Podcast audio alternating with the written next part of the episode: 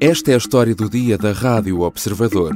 Porque é que Alcochete é apontada como a solução mais vantajosa para o novo aeroporto de Lisboa?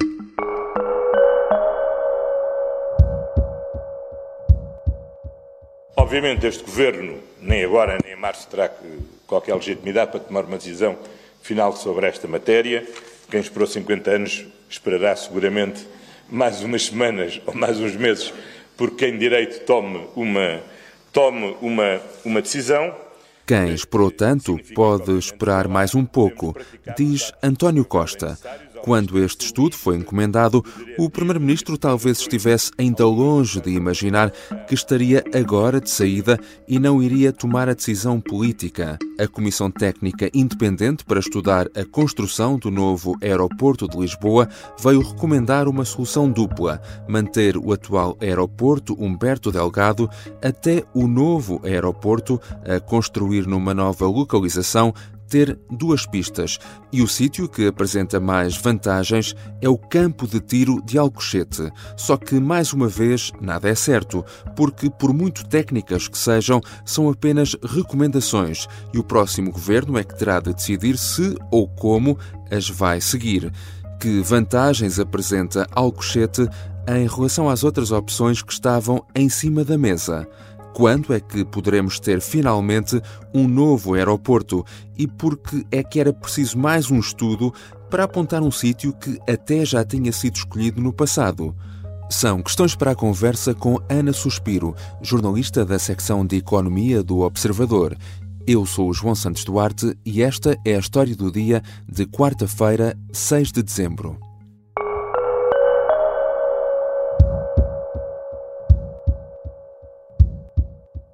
Olá, Ana, bem-vinda. Olá, João. Eh, Ana, parece que andamos sempre aqui num ciclo interminável de estudos técnicos, decisões políticas, decisões políticas revertidas, novos estudos técnicos, novas decisões políticas. Parece um bocado como aquele filme do Bill Murray que acorda e é sempre o mesmo dia, não é? Mas antes de passarmos para as conclusões prévias deste novo estudo, eh, contextualiza-nos um pouco em relação a esta comissão técnica independente. Quando foi criada e, e por que é que surgiu?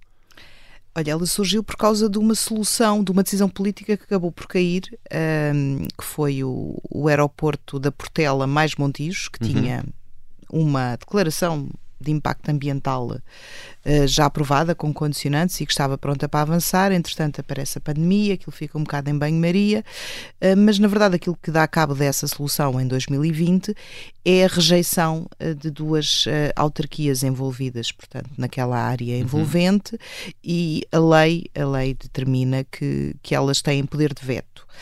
O governo do PS, na altura minoritário, disse que ia mudar a lei, mas precisava do apoio do PSD e o PSD disse que não basicamente. Uhum. Portanto, é na sequência desse impasse que surge um acordo entre António Costa e Luís Montenegro, para que haja uma, uma, um pacto de regime para definir uhum. um método de decisão. E não sei se te recordas que, no meio desse acordo, Pedro Nuno Santos, na altura Ministro das Infraestruturas, veio anunciar uma, uma solução Exato. ad hoc, por sua própria foi, iniciativa. Foi revertida em poucas horas. Que foi é? revertida é? em poucas horas porque existia o acordo com o PSD, Exato. não é? Portanto, e é na sequência do acordo com o PSD que se decide criar esta Comissão Técnica Independente que o governo não, não nomeou, portanto, pediu ao presidente do Conselho das Obras Públicas, que é o engenheiro Mineiro Aires, que já uhum. foi bastonário da Ordem dos Engenheiros, para ser ele a liderar o processo de escolha dos técnicos e dos académicos, e, e aqui chegámos a mais ou menos há um ano atrás com esta comissão composta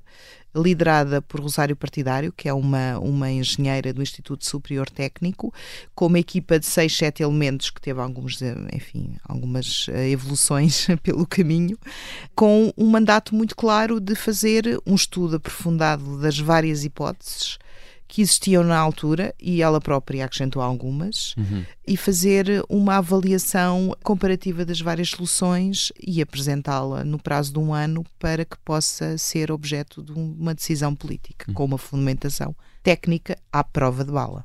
A solução com mais vantagem para um hub intercontinental é o aeroporto Humberto Delgado com o Campo Tiro de Alcochete, até abrir um campo de tiro de Alcochete único.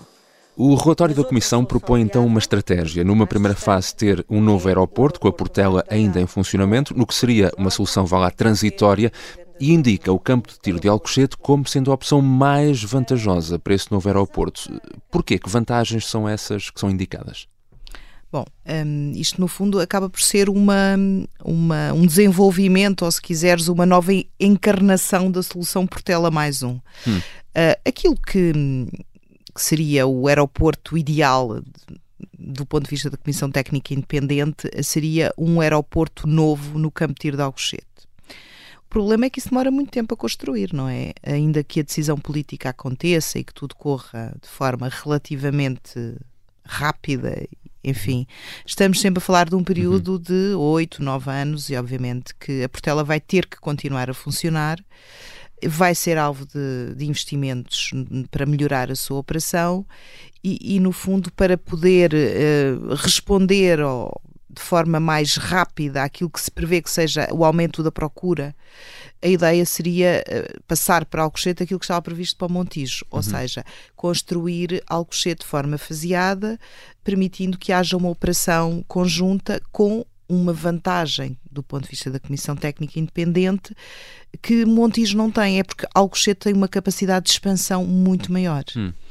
Uh, para além de não ter alguns problemas ambientais que, que Montijo tem, Uh, o Montijo nunca poderia ser uma solução a longo prazo, porque, segundo os dados que foram apresentados, poderia estar esgotada em 2038, 2040, portanto, era sempre um, uma solução coxa que ficava a meio do caminho.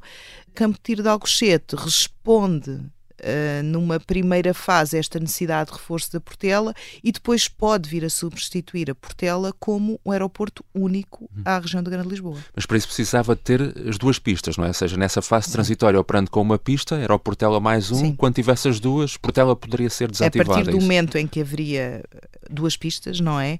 Esse é o momento que a, que a Comissão Técnica aponta para o timing, uhum. de, digamos assim, adequado para poder desativar o aeroporto da Portela, cuja manutenção na cidade tem, do ponto de vista do, da pontuação que foi dada, uhum. ambiente, qualidade um, na saúde humana, tem, tem de facto pontuações muito negativas, e porque no longo prazo manter uma estrutura dupla acaba por não ser aquilo que é mais eficiente do ponto de vista da exploração e dos custos e até do, da economia, não é? De, de teres um hub ou teres um hub com dois, um no sul do Tejo, outro a norte do Tejo, com, com uma Exato. barreira como o Rio Tejo pelo, pelo meio. E, e, precisamente em relação aos custos, há alguma estimativa de quanto é que este novo aeroporto vai custar, não?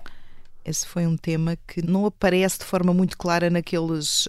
Hum, Vamos lá ver, nos resumos que foram uhum. divulgados uhum. nas apresentações, nós estamos a falar de eu penso que serão milhares de páginas. Eh, uhum. Eu não tive a oportunidade ainda de ler tudo. E, e nós estamos-nos a basear muito naquilo que foi dito e em alguma, em alguma. Enfim, olhamos com atenção para alguns capítulos e procuramos responder Sim. precisamente à pergunta que tu acabaste de fazer. Uh, e dos números que encontramos no, no anexo que refere os investimentos. Uh, parece-nos de facto que este investimento poderá ser da ordem dos 6 mil milhões de euros, considerando as duas pistas, não é? Um, sendo que a Comissão Técnica Independente uh, conclui uma coisa que eu acho que é interessante, é que hum. todos estes uh, aeroportos, todas estas possibilidades de localização teriam uh, um valor positivo, ou seja, poderiam ser feitas totalmente com investimento privado, sem que houvesse financiamento público, porque o retorno económico seria uhum. sempre positivo para todas elas, numas mais do que noutras. Uhum. E a seguir ao Alcochete, a segunda solução considerada mais vantajosa, de acordo com esta comissão técnica, seria vendas novas. Que vantagens é que apresenta também? na verdade, é, são muito parecidas com as do Campo Tiro de Alcochete. Uhum.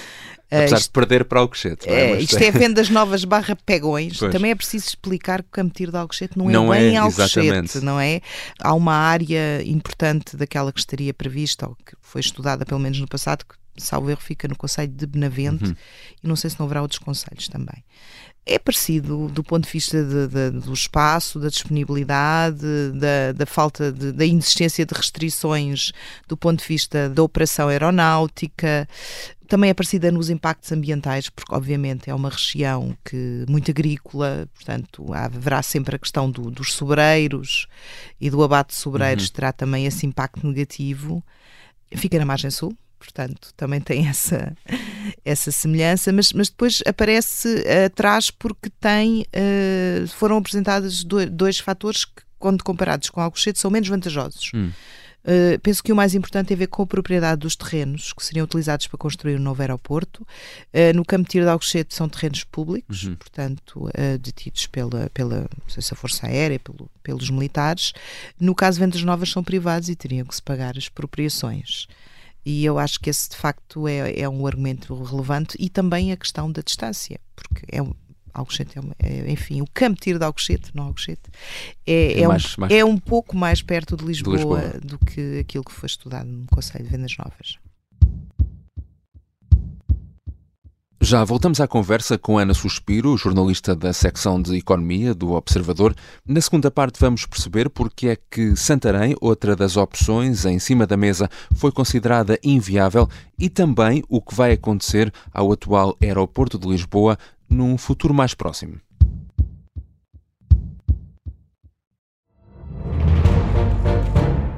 Esta é a história do padre obcecado com a infiltração do comunismo na Igreja que tentou matar o Papa em Fátima.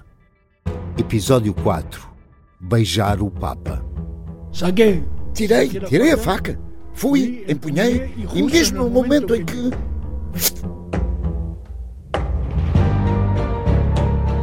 Matar o Papa é uma série para ouvir em seis episódios e faz parte dos Podcast Plus do Observador um novo episódio a cada terça-feira.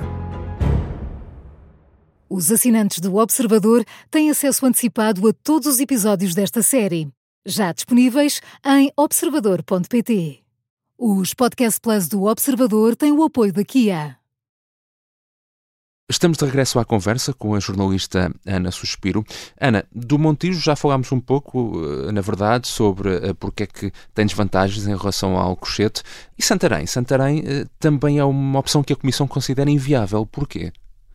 Bom, é, para mim foi uma das, das revelações hum. uh, deste, deste relatório, porque não sei se te recordas, aqui há uns meses havia umas discussões sobre a distância. Lembras-te que o ex-ministro das Infraestruturas, João Galamba, fez a constatação de que Santarém é longe de Lisboa. uh, portanto, dando a entender que por essa razão não seria uma opção muito forte para, para, para albergar a nova, o novo aeroporto.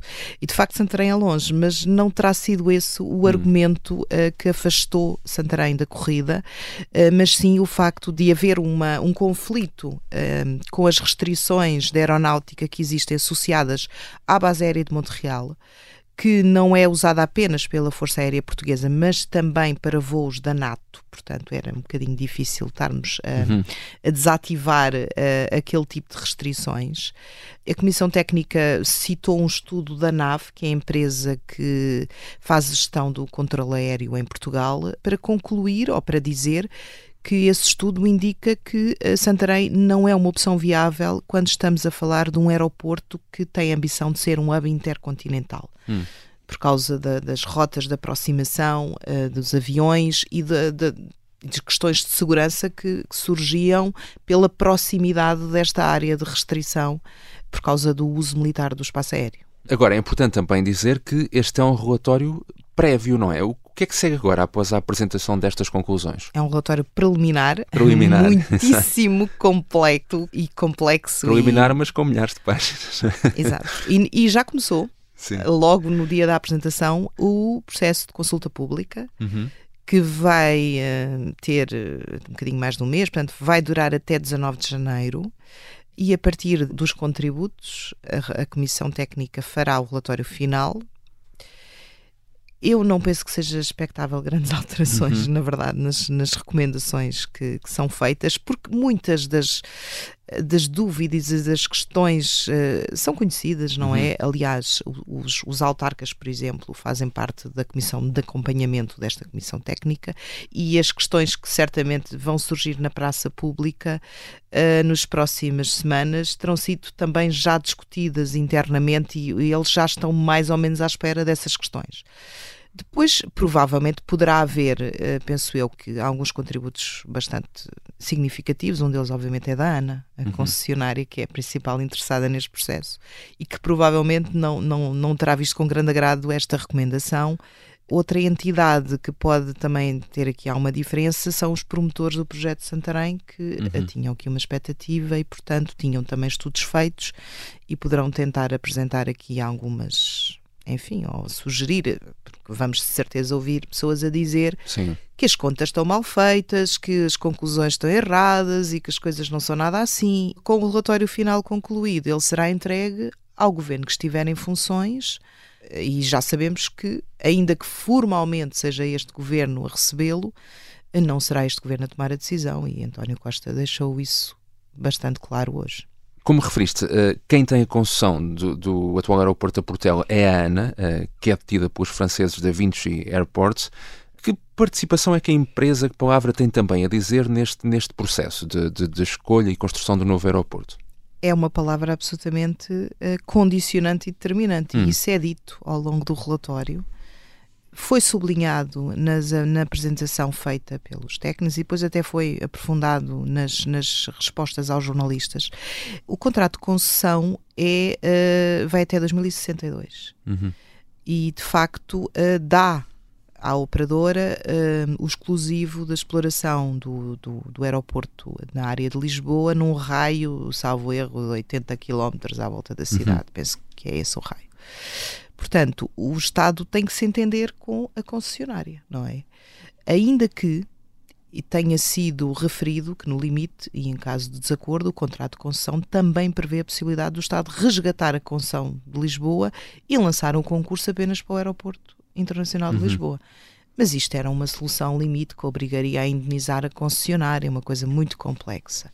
Portanto, neste momento vai ter que haver essa renegociação mas eh, um futuro governo, uh, não este, partirá uhum. para essa renegociação com eu acho com um argumento, com um argumento forte, que é este relatório, não é? Portanto, agora tenho aqui estes senhores que dizem que a solução melhor não é aquela que vocês queriam, que era, o, obviamente, a Portela mais Montijo, porque era a mais barata, é aquela em que eles ganham mais dinheiro. Inclusive, este relatório diz uma coisa extraordinária, que a gente já, já desconfiava, diz que o aeroporto da Portela é um dos mais rentáveis do mundo. Hum. O que significa que a Ana, obviamente, está na melhor situação uh, que enquanto o aeroporto da Portela se mantiver, eles ganham muito dinheiro, estão a ganhar muito dinheiro, portanto. Também sai desta apresentação alguma posição de força por parte do ainda governo de António Costa, que no último dia em que estiver em funções disse que ia aprovar uma resolução do Conselho de Ministros que ia impor à concessionária que fizesse as obras que uhum. supostamente já deveriam ter sido feitas uh, na Portela para melhorar, digamos assim, a operação aeroportuária. Imporá à ANA a execução imediata das obras que, na avaliação que o regulador fez, estão em falta, no conjunto das obrigações específicas de desenvolvimento, e que obras são essas, sucintamente? Olha, são obras que não podem aumentar a capacidade do aeroporto de Portela, porque isso implicaria uma avaliação de impacto ambiental e, e chumbava logo. Hum. Portanto, são obras para melhorar a fluidez do tráfego, para reduzir os atrasos. Essencialmente, estamos a falar de um investimento de 300 milhões de euros, uh, que passa por expandir o terminal, uh, aumentar as mangas, ou seja, um número de, de acesso ao avião que não tem que passar por autocarro nas pistas, Sim. não é? Que isso é uma coisa que todos nós percebemos que não é, não é fixe. é muito potenciadora de atrasos e, enfim, e rupturas. Uh, também passa pelo o abandono, uh, pela desativação da base militar de Figo Maduro, do que já se fala há muitos anos. Uh, que permitirá libertar espaço para estacionar aviões e de outras coisas uh, que a própria Comissão Técnica já, já defendeu, como por exemplo a saída do tráfego dos jatos, do, do, tráfego de jatos ou do tráfego de mercadorias para outras infraestruturas, de forma a permitir que haja mais capacidade para receber passageiros. Uhum. Como referiste, António Costa já tirou, obviamente, esta questão para o novo governo. Estamos a falar uh, meramente de, de, recomendações, portanto, caberá esta decisão uh, ao governo que, que a enviar. Uh, é sempre difícil, obviamente, mas quando é que podemos esperar uma decisão política e também o que é que isto, o timing desta decisão, o que é que poderá estar relacionado com a questão da privatização da TAP, por exemplo? Ah, para responder a essa pergunta, precisamos saber quem ganha as próximas eleições. e mesmo assim é difícil, uh, não é? Ah, exato. Podemos dizer que, uh, vamos lá ver, os dois candidatos à, à liderança do Partido Socialista uh, terão um pensamento mais, mais maduro e mais desenvolvido sobre o tema. Pedro Nuno Santos Obviamente que sim, fala muito sobre o tema, foi ministro da pasta, conhece sim. o dossiê muito bem. Uh, José Luís Carneiro provavelmente manteria aquilo que António Costa tencionava fazer, não é? Uh, que era decidir o aeroporto. Mas António Costa disse uma coisa muito interessante hum. para o futuro decisor, que é ok, nós respeitamos os critérios da Comissão Técnica, mas os políticos, sabendo qual uh, a pontuação que cada solução teve em cada critério, podem escolher valorizar um critério mais, um mais critério do, do portanto, que outro. Deu é? a entender que a decisão política pode ser diferente uhum da recomendada pela Comissão Técnica Independente. Uhum. E depois, se for o PSD, a incógnita é maior porque nós, apesar desta proposta ter surgido num acordo entre os dois partidos, nós temos visto algumas dirigentes uh, do, do, Partido Social Democrata a porem um bocadinho em causa a isenção uh, dos membros da Comissão Técnica Independente, porque no passado uh, alguns deles estiveram ligados à escolha do Campo Tiro de Alcochete como solução aeroportuária, que já foi a solução para o uhum. aeroporto uhum. em 2008 e agora como a solução é a mesma, portanto é mais difícil responder à tua pergunta. Uhum. Eh, Sobre a questão da privatização da TAP, também depende do governo, mas há uma coisa que é evidente, e isso aliás foi dito pelo presidente executivo da TAP este fim de semana no congresso da APAFT. Uh, não haver uma decisão sobre o novo aeroporto de Lisboa prejudica a TAP numa venda, porque os candidatos à compra da empresa terão mais dificuldade em desenhar um plano estratégico de crescimento para a TAP sem saber uhum.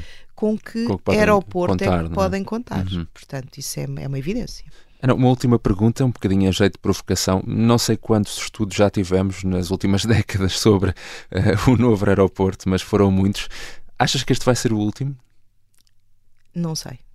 e acho que falta um estudo. Ou, se quiseres, pode faltar a pedra final dos estudos. Sim que é alguém que não seja português. No fundo, são uh, especialistas internacionais, porque já percebemos aqui com as questões das suspeitas, as isenções, que todas as pessoas em Portugal conhecem muito bem este dossiê, têm Sim. não direi uma agenda, mas pode-lhes ser atribuída uma agenda no sentido que já se pronunciaram, Aconteceu já estudaram. isso com esta comissão também, não é? Já tiveram já... uma opinião sobre o assunto. Se calhar, se fosse um grupo de peritos internacionais que não tivesse nenhuma ligação Sim. a nenhum player que estivesse diretamente envolvido, eh, seria, eu pessoalmente estaria muito interessado em saber eh, qual seria a solução que eles uh, teriam para propor.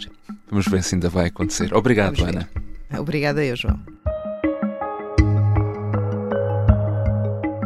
Ana Suspiro é jornalista da secção de Economia do Observador. Esta foi a história do dia. A sonoplastia é do Diogo Casinha, a música do genérico do João Ribeiro. Eu sou o João Santos Duarte. Até amanhã.